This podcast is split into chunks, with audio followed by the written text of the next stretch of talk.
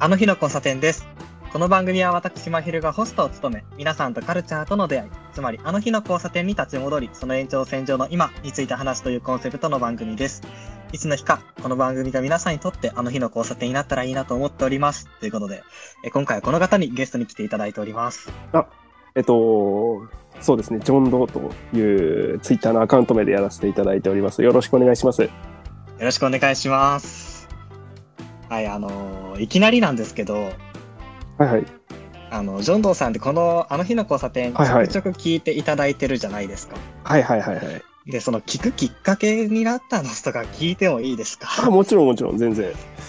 なんでしょう、なんか、やっぱり、いろんな、こう、ラジオリスナーさんたちのツイッターを見ていく中で、あ、実際ここで始める人いるんだっていうのが最初の結構な驚きで、うんうん。で、まひるさんのツイートとか見てると、やっぱ多分同じような番組見てるんだろうなとか、あ、結構似たような感性で見てるのかなっていうところがあって、あ、じゃあ、ちょっとこの人が喋ってるの聞いてみたいなって思ったのが最初に聞き始めたきっかけですかね。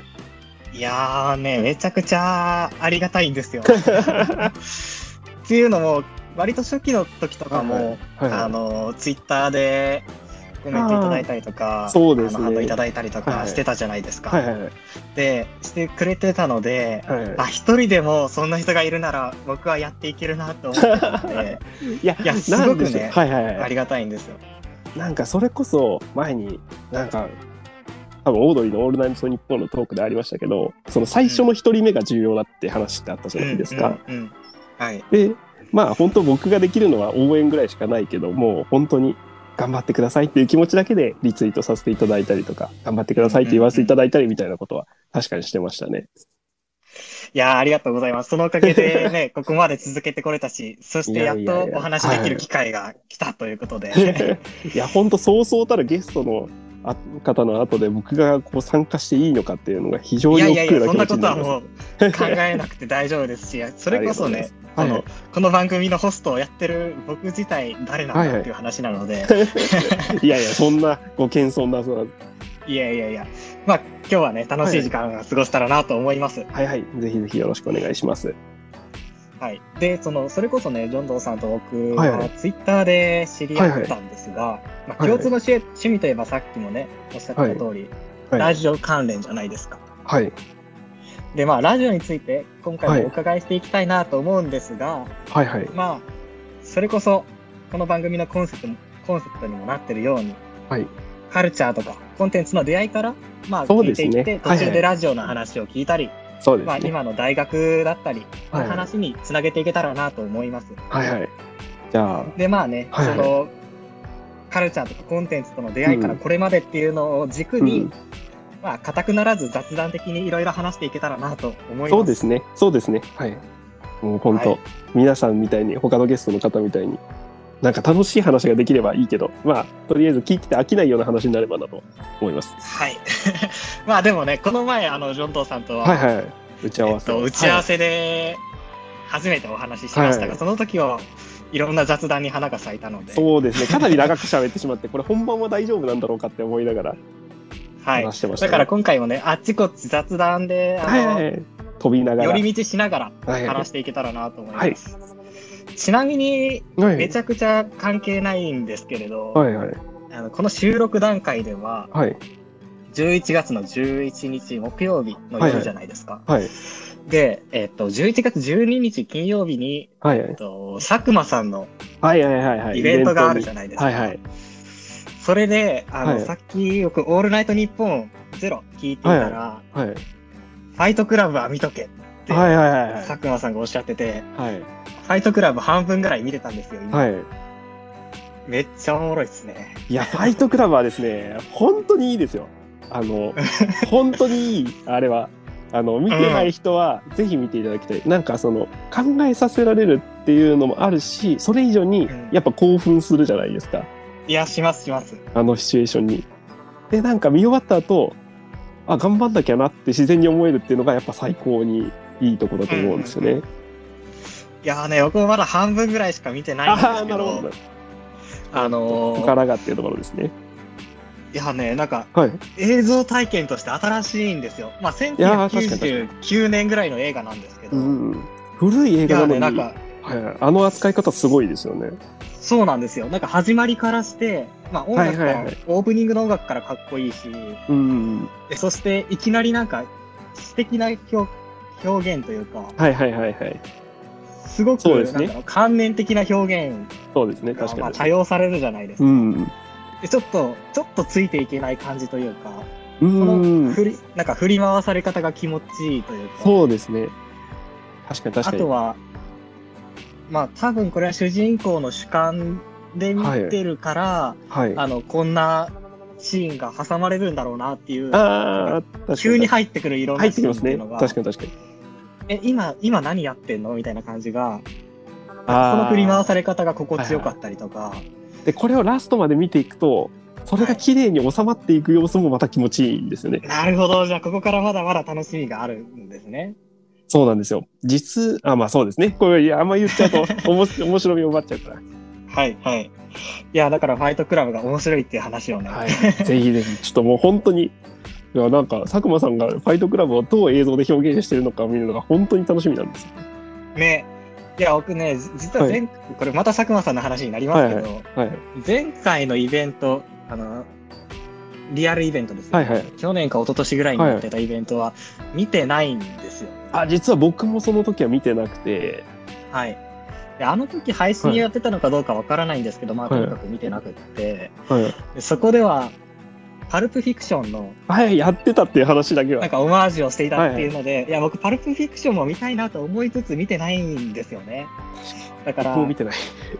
見てないですよね。だから、い、や、なんかそんな感じで、いろんな映画のオマージュをイベントでされてて、いいですよね。うん、なんか昨日の映画の話で言うと、もう本当に直近の話ばっかりしちゃってあれですけど、佐久間さん、はいあの、ダカタの話してたじゃないですか。はいはいはいはい。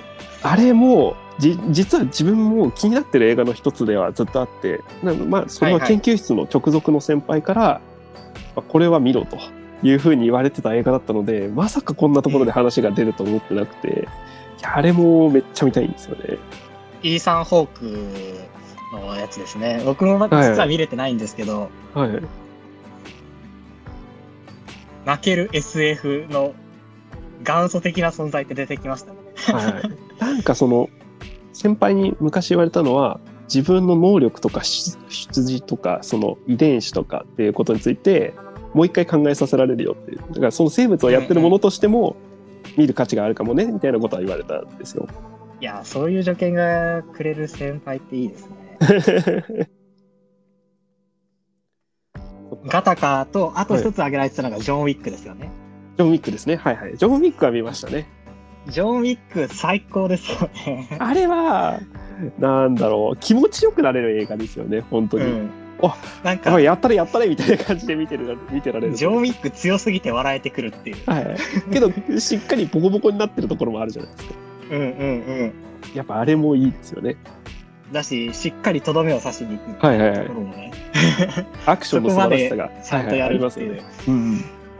まあ、佐久間さんトークでいきなり花が咲きましたが、そんな感じでね、僕らはラジオを聞いているわけですが、はいはい。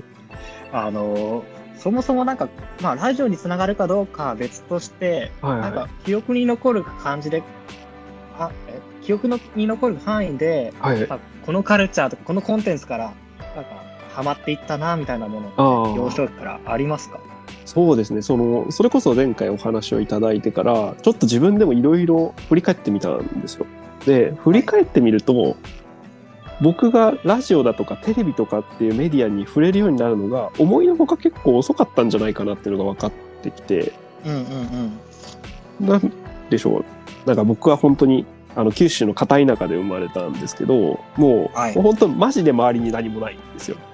うん。あの、本当に自然だけがあるような環境のところにいたので、基本的には遊び相手は虫であったり、魚であったりみたいな、遊びに行くって言ったら魚釣りに行く、虫取りに行くみたいな感じの幼少期を過ごしてたんですね。いいなぁ。うん。そうですか。いや、まあまあまあ羨ましいですよ。はい。確かに確かに楽しかった一面もありつつなんか一方で例えばテレビ見てたとか芸人さんをその時から知ってたかったら全然その時知らなくてうん。で、中学校ぐらいから一気になんかそういうのにこう目覚めていくような感じがしたんですよ。だからなんかちっちゃい頃の思い出のコンテンツっていうと、小学校ぐらいまでは例えば「ハリー・ポッター」をめちゃめちゃ読んでたりとか映画を見るのが好きだったりとかっていうのはあったんですけどアニメとか見てたわけでもないし映画見てたわけでもないしテレビも見てたわけじゃないみたいな。でそれに詳しい友達も周りにいないみたいなあ感じだったんですよ。。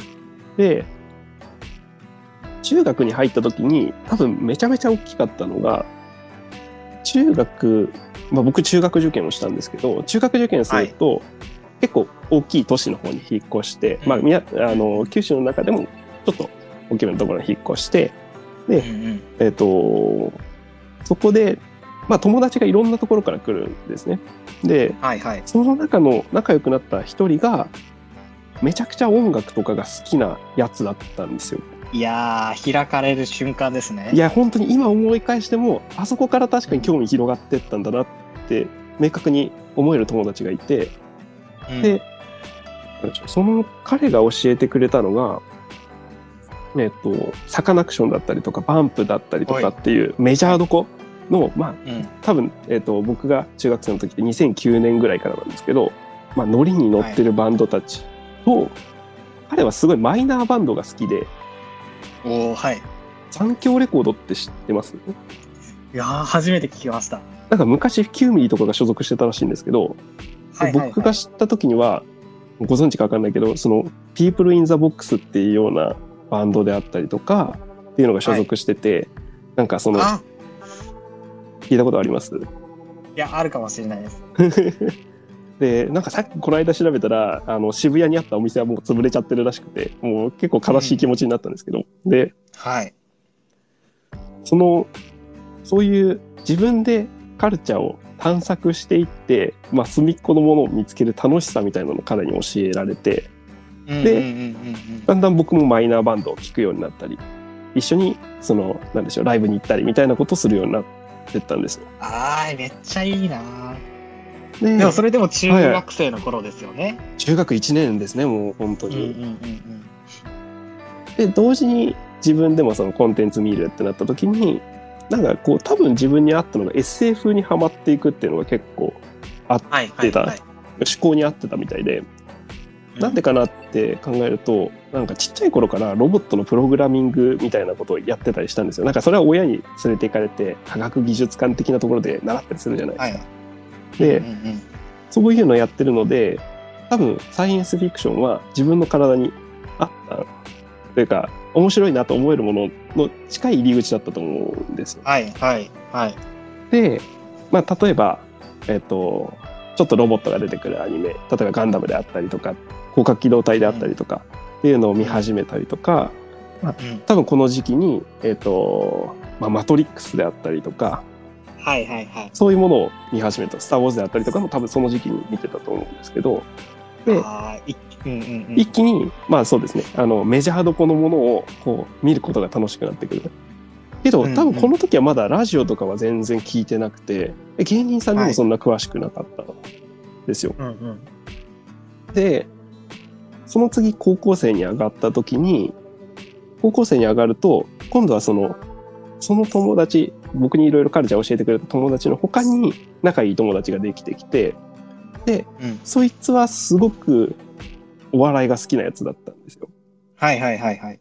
当時なので例えばちょうど来てたのノンスタイルが来てたりもちろんオードリーも来てましたし、うんうんうんそのなんでしょうえっ、とあとはサンドイッチマンさんオードリードブロックだとかっていうのがどんどんどんどんこう出てきてるのを例えばエンタであったりとかやってた。はいはいレッドカーペットであったりとか見て、はいはい。で教えてくれるんですよ。で、うんうん僕は知らないからでこれが面白いよとかこの番組見たみたいなのをどんどん言ってくれてうんそういうので例えば「一本グランプリ」見てでその頃ってツイッターが始まってみんながツイッターちょっと使い始めるみたいな LINE がなかったのではいはいはいはい。でみんなで同じ番組見て実況するみたいなのやってたんですよ。ほええ友達同士で。友達同士で。フォローし合って。例えば一緒に m 1見て感想を言うみたいな。うんうんから今今でいうグループライン的な使い方をするっていう感じですね。そうですそうです。ああ、なるほどな。でその中であお笑い面白いなみたいな感じになっていって、だんだんこう気になっていくみたいな感じの時期だったんですね。でこの後ちょっと僕高校の途中ぐらいから学校に行けなくなっちゃってはいはいはい。でそうなった時に夜眠れないんですよ。うんうんうん。で夜眠れなかったりとかそのそういう時になんか音がないと寝れないなってなっちゃったんですようんうんうん。でなんか音が欲しい音が欲しいっていうのがあって最初はえっとこれはよく覚えてるんですけど滑らない話とかを流しながら寝てたんですよ。はいはい、はい。あの録画した滑らない話を横で流しながら寝るみたいな。だから人のトークしてるのを聞きながらだとどうやらよく自分は寝れるらしいっていうのがあいろいろ音楽とか試した結果、あそうなんですよ。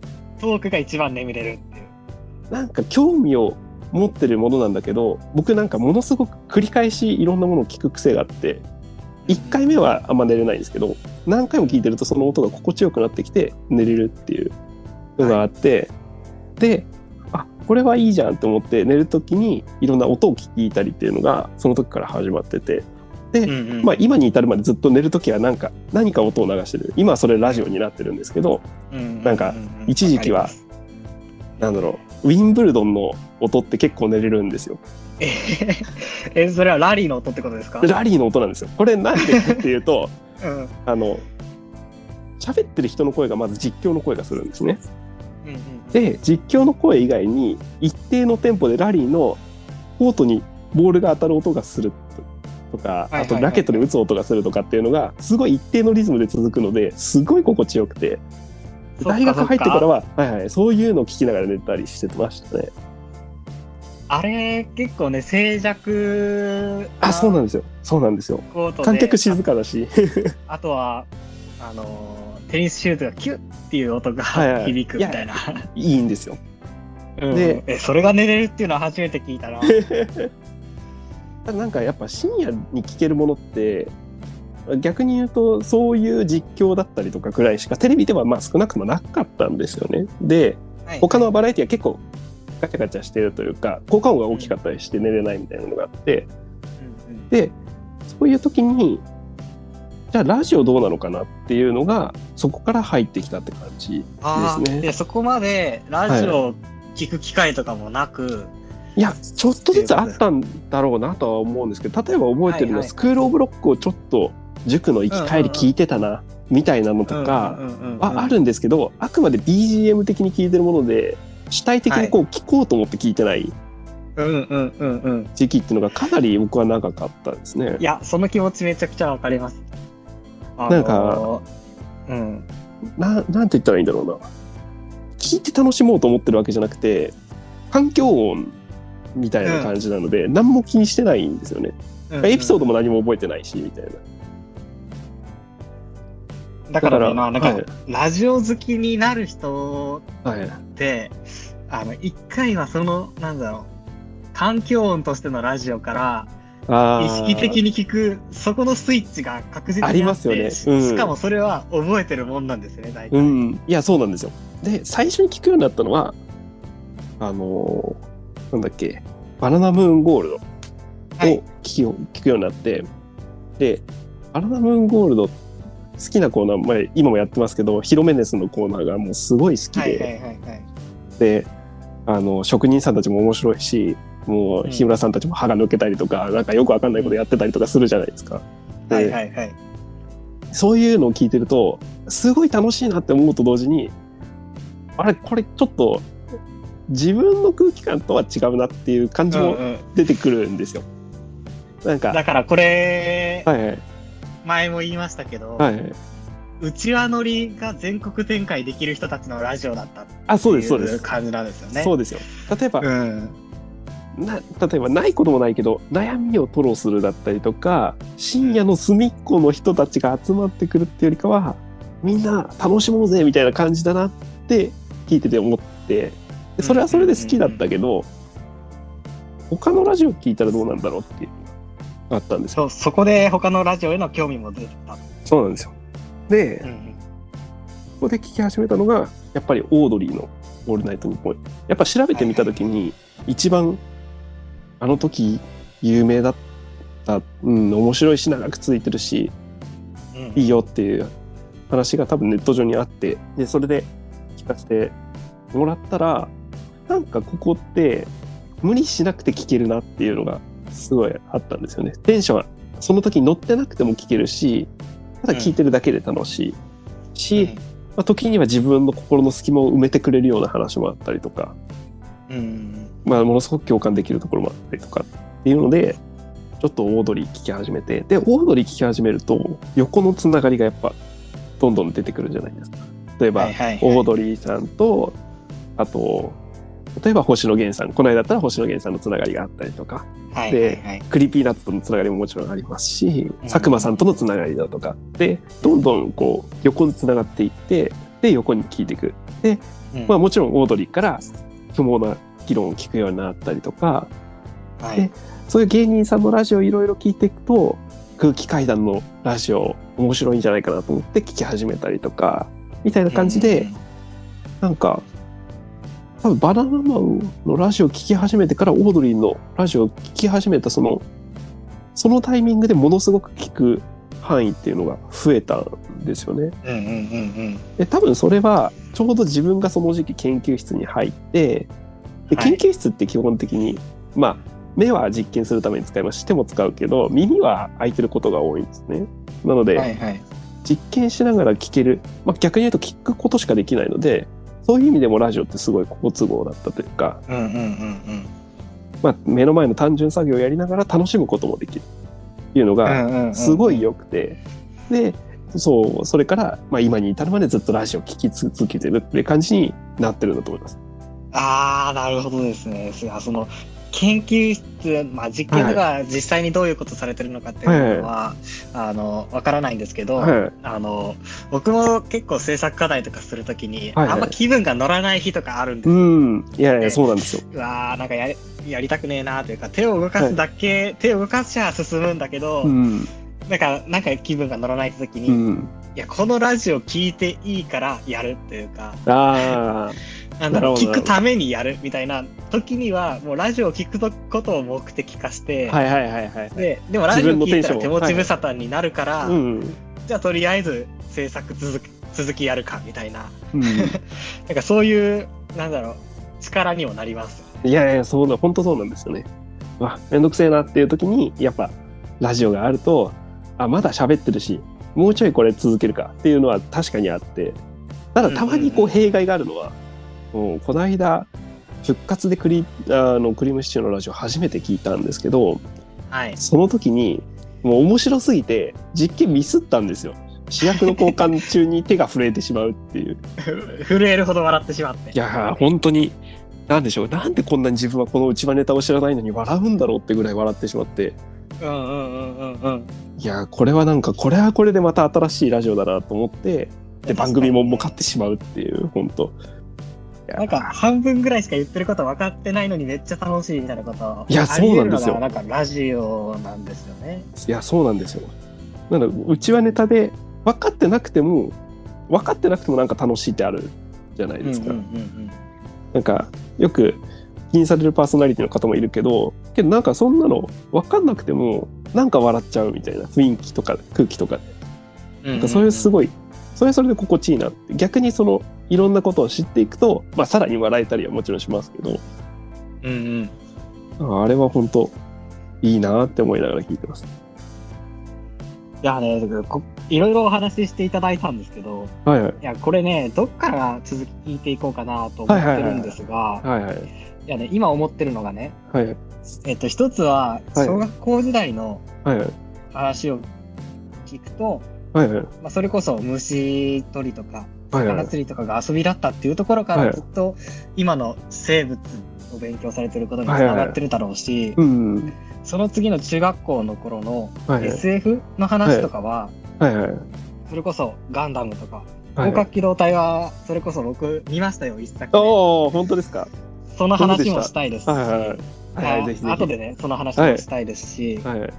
で、その話の時に、はいはい。ちょっとおき気になるキーワードがありまして、はいはい。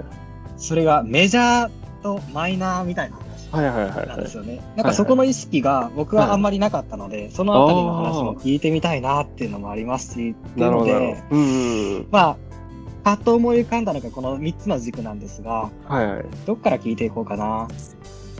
えーっと、で次回はまず SF の話を聞いてから、ああ、そうですね。はい、その後に、えーっと、まあ、子供時代の遊びから今の研究室での、まあ、やってることにつなげていくっていう感じで、そうですね。次回、えーっと、聞いていこうと思います。今回はね、あの、なんだろう、今まではやってきたこと、聞いてきたことみたいなので、本当に後半に30分ぐらい喋ってしまっ。て、はいはい。ひどいこと喋っちゃったのではい。いえいえいえ、次回から詳しく内容に入っていこうと思います。ぜひぜひよろしくお願いします。次回もよろしくお願いします。はい、よろしくお願いします。